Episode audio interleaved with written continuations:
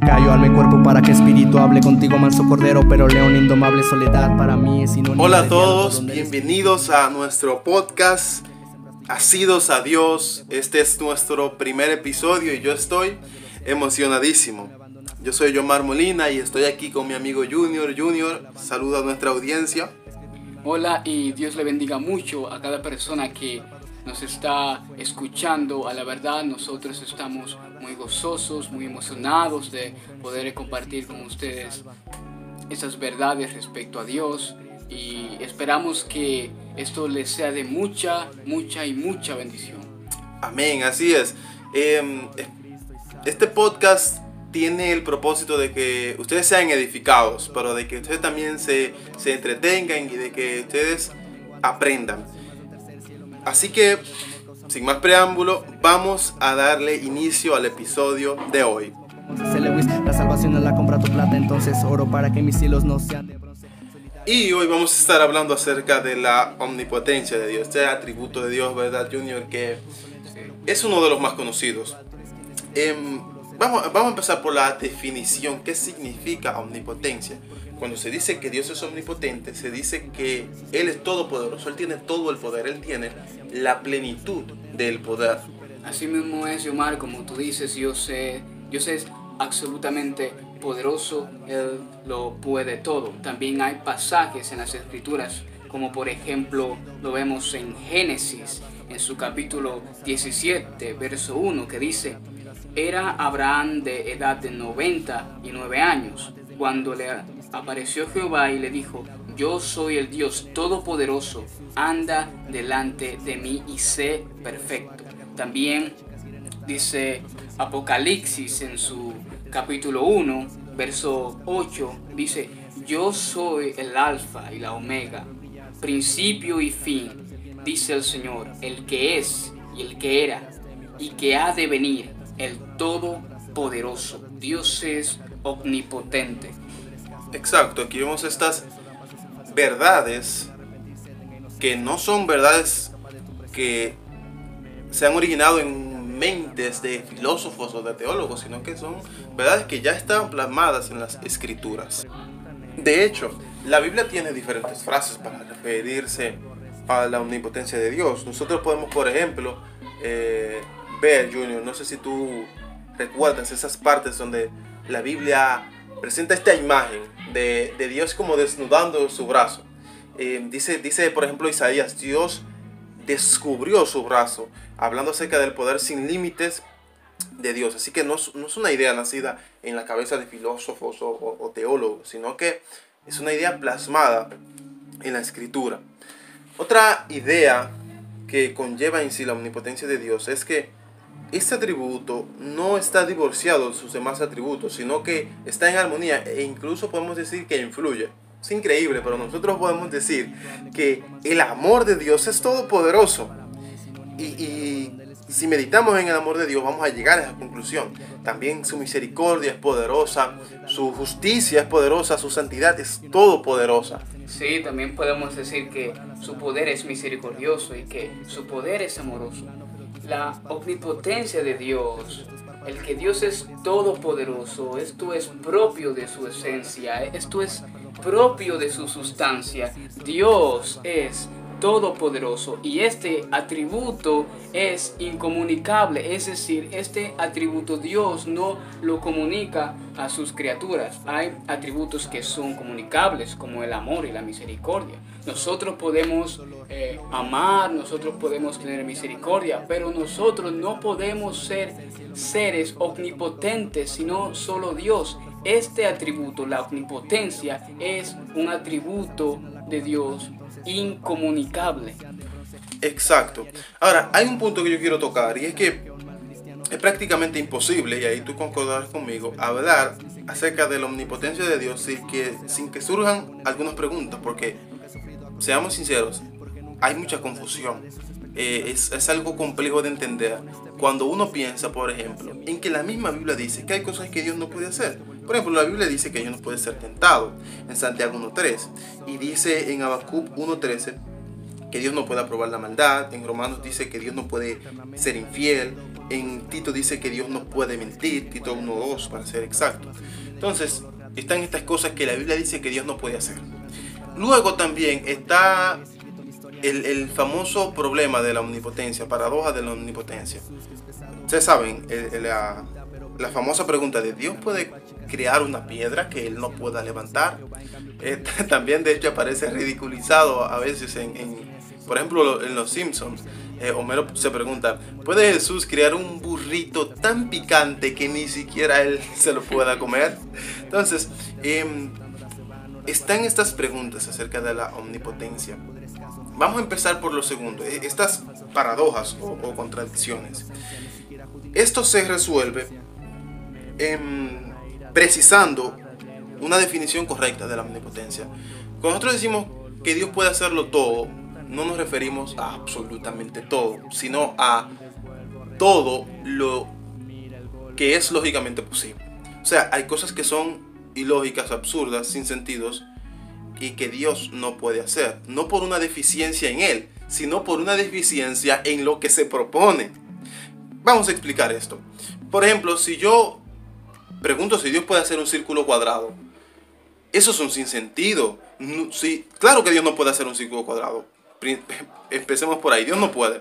Pero el problema no está en Dios, el problema está en lo que yo estoy proponiendo. Un círculo cuadrado es un absurdo. Si yo, yo tengo un cuadrado, que es una figura geométrica de, de cuatro ángulos de 90 grados, es todo lo contrario a un círculo. Un círculo tiene ángulos. Entonces, em, lo que yo, el problema está en lo que yo estoy proponiendo. Hay un problema ahí. No está en Dios el problema. Es como que yo diga, Dios puede buruburu. No, es absurdo. Lo mismo pasa con el círculo cuadrado. Lo mismo pasa con que yo diga, Dios puede ser un soltero casado. No, una persona o está casada o es soltero. Una de las dos. No pueden ser ambas. Em, lo mismo sucede entonces con la pregunta esta. Pongámoslo en estos términos. Dios es un ser omnipotente, o sea, con poder infinito. Si Él tiene un poder infinito, ¿qué quiere decir? Que Él puede levantar cualquier cosa. Si alguien viene y me dice a mí, oye, el ser que puede levantar cualquier cosa, ¿puede ser una piedra que Él no puede levantar? Obvio, no, no puede. Si Él puede levantar todo, es que no puede existir algo que Él no pueda levantar. Eso es un sinsentido. El problema está en la pregunta y no está en Dios. Pongamos otro ejemplo. No sé si, si, si los que nos escuchan habrán escuchado esta famosa paradoja que dice, que pregunta, ¿qué pasa si un objeto indetenible choca con un objeto inamovible? O sea, imagínense un objeto viajando, viajando a la velocidad de la luz, que es indetenible. ¿Qué pasa si choca con un muro que es inamovible? Ah, eh, esa es la pregunta. Ahora, la respuesta es que esto es un absurdo. Si existe un objeto que es indetenible, no puede existir otro objeto que sea inamovible. Veámoslo en estos términos. Si tú vienes a mí, yo soy un vendedor de armas y yo te intento tú vienes a comprar una pistola y yo te intento vender una pistola diciéndote que esa pistola, los tiros que salen de ella traspasan cualquier chaleco antibalas, cualquiera sin excepción alguna en el universo. Si yo te digo eso y tú dices, ok, voy a comprar esta pistola porque es increíble lo que te digo, me está vendiendo. Pero después tú me dices que te quiero un chaleco. Y yo te saco un chaleco y tengo la desfachatez de yo decirte a ti, mira, este es el mejor chaleco. Este chaleco te protege de cualquier bala. Oye, no existe. No existe arma en el universo que no, que, que traspase este chaleco. Oye, tú me decís, pero este, que un maco, este tigre me está engañando. Este tipo me está engañando. Y claro que, lo vas a ver, porque si existe una pistola que no pueda ser detenida por ningún chaleco, entonces no existe un chaleco que pueda detener todas las pistolas. Hay una contradicción ahí, no pueden existir las dos cosas. De la misma manera no pueden existir un objeto indetenible, un objeto inamovible y un objeto indetenible. Existe uno de los dos, pero no los dos.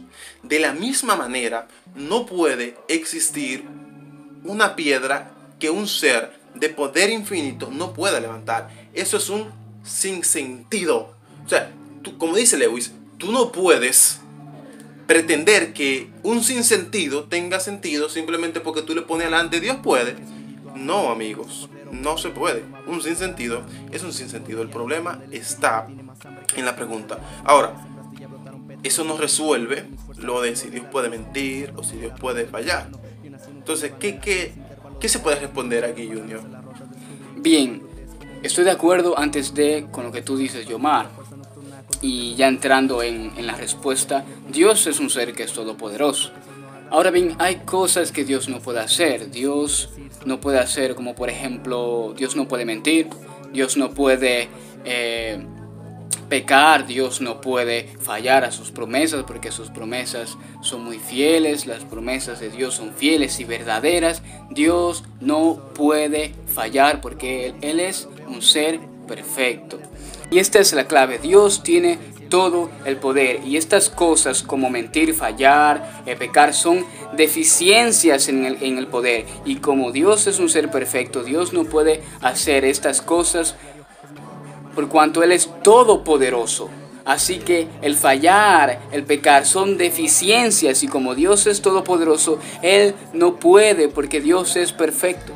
Pongamos este ejemplo. Si yo te vendo un juguete y yo te digo a ti que este juguete eh, puede hacer cualquier cosa, pero no pueda romperse, ¿qué tú me dirías? ¿Es esto una deficiencia el que no pueda romperse o es una perfección? es una perfección que no pueda romperse. Puede hacer todas las cosas, pero no puede romperse. Y esto es una perfección en el juguete. Exacto. Entonces yo creo que, que esta ha sido una cuestión que ha quedado esclarecida. Ahora, yo quiero que nosotros hablemos, Junior, un poquito acerca de las manifestaciones del poder de Dios. Eh, donde nosotros vemos manifestada la omnipotencia de Dios, el hecho de que Dios sea todopoderoso. Y yo creo que una de esas cosas es en la creación del universo. Nosotros vivimos en un universo enorme, enorme, que algunos creen incluso que es infinito.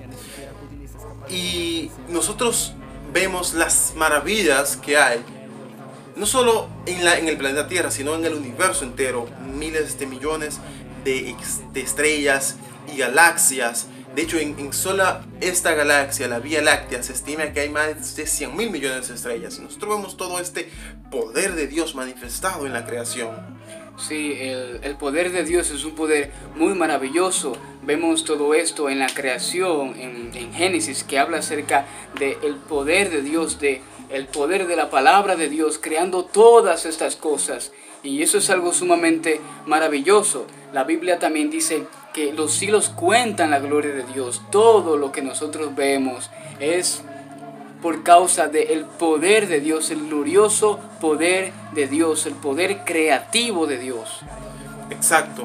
Y, es de verdad asombroso uno ver esos, las, las grandes montañas, eh, los hermosos atardeceres, eh, y vemos, vemos el poder de Dios manifestado en, en estas portentosas, gigantescas obras. De hecho, en el libro de Job, cuando de, después de, de, de, estas discusiones que hay, ¿verdad? De Job con sus amigos, que Job incluso llega a cuestionar a Dios, Dios se revela a Job. ¿Y qué, qué, qué hace Dios? ¿Le contesta sus preguntas? No, Dios lo manda a callar y le dice, mira, yo te voy a contestar tu pregunta cuando tú me expliques cómo yo creé el universo. Y Dios le empieza a hablar de, las maravillosas obras del universo. Y Job lo único que tiene que decir, yo pongo mi mano en mi boca porque yo yo, yo fui muy soberbio al hablar, porque es maravilloso. Lean Job 38 y 39 y 40 y 41 y lean Isaías 40 también, donde habla del, de la maravillosa, del maravilloso poder del Señor manifestado en sus obras. La creación es un testimonio vivo de la omnipotencia de Dios. Ahora bien, la creación es un testimonio vivo de la omnipotencia de Dios, pero hay una manifestación aún mayor del poder de Dios. Y esta manifestación es el poder de Dios en la redención del hombre, en todo el acto de la redención, desde la encarnación de Cristo, su vida aquí en la tierra, su crucifixión, su resurrección, hasta la salvación y conversión, regeneración de los pecadores. nosotros vemos el poder de Dios y su sabiduría manifestada en la redención. El poder de su amor, el poder de su misericordia. Vemos el poder de su ira en la cruz. Y vemos el poder de Dios Hijo en la cruz, en soportar sobre sus hombros el peso de nuestros pecados. Entonces, esta, esta cruz es, una manifestación deslumbrante de, del poder de Dios. ¿Y qué decir de la resurrección? O sea, en la resurrección se manifiesta el poder de Dios venciendo no solo la muerte, sino también el pecado, que fue lo, que a nosotros nos, nos cautivó y, abrió las puertas a la muerte al mundo. Entonces, en la resurrección, Dios vence nuestros enemigos, Dios, Dios vence a Satanás. Y Dios, dice la Biblia incluso en la, que en la crucifixión, Dios despojó a, a los poderes de las tinieblas de sus poderes. Entonces, en la, resurrección se muestra más claramente esta victoria sobre Satanás, el diablo, sobre el mundo, sobre la carne, sobre la muerte y sobre el pecado. Pero también el poder de Dios se ve manifestado en la regeneración del pecador. Así mismo es. El pecado ha afectado al hombre de una manera muy terrible. El poder del pecado ha, afectado profundamente el corazón del hombre. Y solamente, solamente el poder de Dios puede regenerar, puede cambiar, puede transformar ese corazón y convertirlo en una nueva criatura. Solamente es el poder de Dios que puede hacer esto. El poder de Dios puede transformar a un hombre, puede salvar al hombre del pecado. Y esto solo es el poder de Dios. De hecho, Pablo compara Em, lo que hablamos anteriormente acerca del poder de Dios en la creación, cuando Él dice que Dios, de, que quien mandó que de las tinieblas resplandeciese la, luz, es quien hace resplandecer su luz a los incrédulos eh, cuando están en sus pecados. O sea, y, hace parecer como que, y creo que es así, que hay un una mayor muestra de poder en la resurrección de un muerto en sus pecados que en la creación de todo el universo. Ahora, todo esto nos lleva a nuestra reflexión final. Y es que el, el atributo de la omnipotencia no es un atributo abstracto que, que solamente trae información a mi cabeza sobre Dios, sino que tiene una relevancia enorme en nuestras vidas y en nuestro corazón. Lo vemos en lo que Junior acaba de explicar acerca del poder de Dios mmm, manifestado en la regeneración. Es, es, por el poder de Dios que somos nacidos de nuevo. Entonces tiene una relevancia para nuestra vida, pero también en nuestro caminar diario con Dios. Nosotros podemos ver el poder de Dios manifestado en nuestra vida al nosotros permanecer aún de pie en sus caminos. Es por su poder que nosotros cada día permanecemos en sus caminos. Es por su poder que no nos desviamos. Es por su poder que no abandonamos es por su poder, que es su poder que nos sostiene. No son no es, nuestras fuerzas, es su poder.